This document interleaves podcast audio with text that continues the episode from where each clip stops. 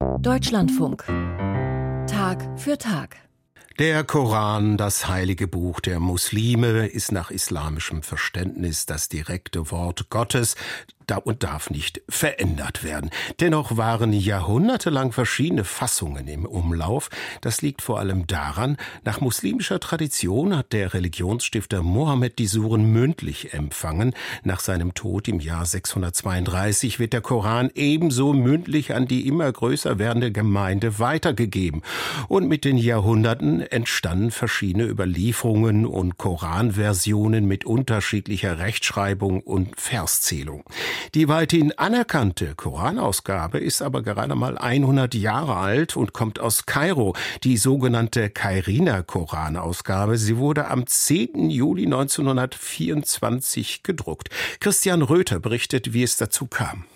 Vor 100 Jahren an der Azhar-Universität im ägyptischen Kairo. Führende Islamgelehrte rekonstruieren das, was für sie nicht weniger ist als das authentische Wort Gottes. Der Koran gilt im islamischen Verständnis als wörtliche Offenbarung Gottes. Doch über die Jahrhunderte haben sich verschiedene Überlieferungen entwickelt unterschiedliche Überlieferungen. Manches davon muss also fehlerhaft sein. Die Arbeit an dieser Materialsammlung dauert ganze 17 Jahre, von 1907 bis 1924. Dann ist sie endlich fertig. Die Koranausgabe, die nach ihrem Entstehungsort Kairo benannt ist. Die Kairiner Ausgabe hat eine herausragende Bedeutung für die Koranforschung, für die Koranwissenschaft und auch für die Glaubenspraxis der Muslimen und Muslime weltweit. Ahmad Milad Karimi ist an der Universität Münster Professor für islamische Philosophie. Er hat den Koran ins Deutsche übersetzt und dabei als arabisches Original die Kairiner Ausgabe verwendet. Es gab ja auch vorher nicht nur Handschriften, sondern auch gedruckte Versionen des Korans, die sehr fehlerhaft äh, waren. Um zu verstehen, wie diese Fehler in den Korantext gelangen konnten, muss man in der Zeit noch einmal 1300 Jahre weiter zurückreisen.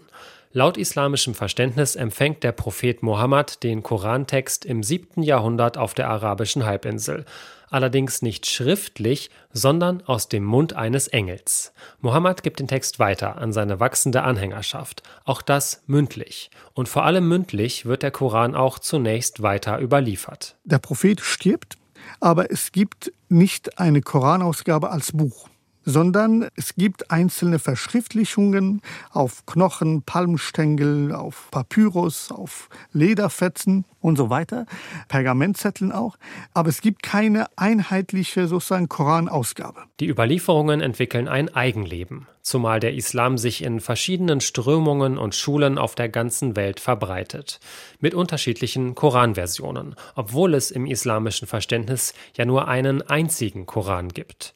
Aus heutiger Sicht weisen viele der alten Koranausgaben ähnliche Mängel auf, erklärt Milad Karimi. Zwei Probleme waren wesentlich. Einmal die Orthographie. Das war nicht äh, ganz gelungen, also die Weise, wie die koranischen Ausdrücke wiedergegeben sind. Und zum anderen auch die Verszählung war auch fehlerhaft. Vor 100 Jahren dann will die Kairina-Ausgabe diese und andere Fehler korrigieren. Dieser rekonstruierte Koran erhebt fortan den Anspruch, dass er mit der Koranausgabe von dem dritten Kalifen, also von Usman, übereinstimmt, also von demjenigen, dessen Grundwerk des Korans als das Fundament aller anderen Koranausgaben gilt. Usman herrschte im siebten Jahrhundert über die muslimische Gemeinschaft, nur wenige Jahre nach Mohammeds Tod. Er ließ den Koran verschriftlichen. Jeder Vers musste dabei von mindestens zwei Männern bezeugt werden. Andere vermeintlich koranische Verssammlungen ließ Usman verbrennen.